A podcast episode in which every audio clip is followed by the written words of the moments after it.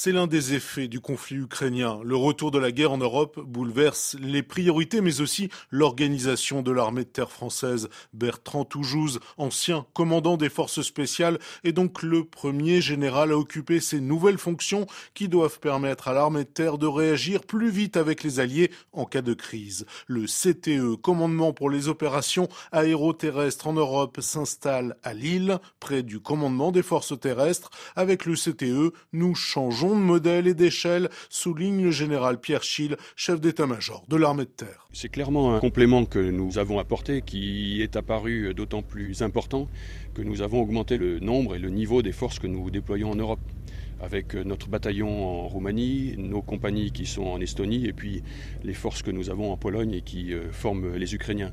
Compte tenu de ces déploiements accrus, il nous est apparu indispensable d'avoir un commandement qui soit capable de commander le déplacement des unités entre le moment où elles quittent leur garnison jusqu'au moment où elles se déploient sur les zones d'opération avant d'être formellement placées sous les ordres de l'OTAN ou d'une coalition au sein de laquelle elles seraient engagées. Et par ailleurs, nous conservons un certain nombre de responsabilités nationales, notamment de soutien logistique. C'est vraiment pour euh, assurer la coordination et le commandement de l'ensemble de ces responsabilités que nous avons euh, mis sur pied ce commandement. Le CTE sera placé sous les ordres du CPCO, le Centre de planification et de conduite des opérations. Il fera l'interface avec l'OTAN, un modèle d'organisation bien connu de l'armée de l'air et de la marine. En revanche, l'armée de terre accusait un certain retard dans le combat en coalition. C'est un recentrage, martèle le général Schill. C'est avant tout un retour marqué et assumé sur les questions de la défense collective. Et la défense collective, c'est en Europe.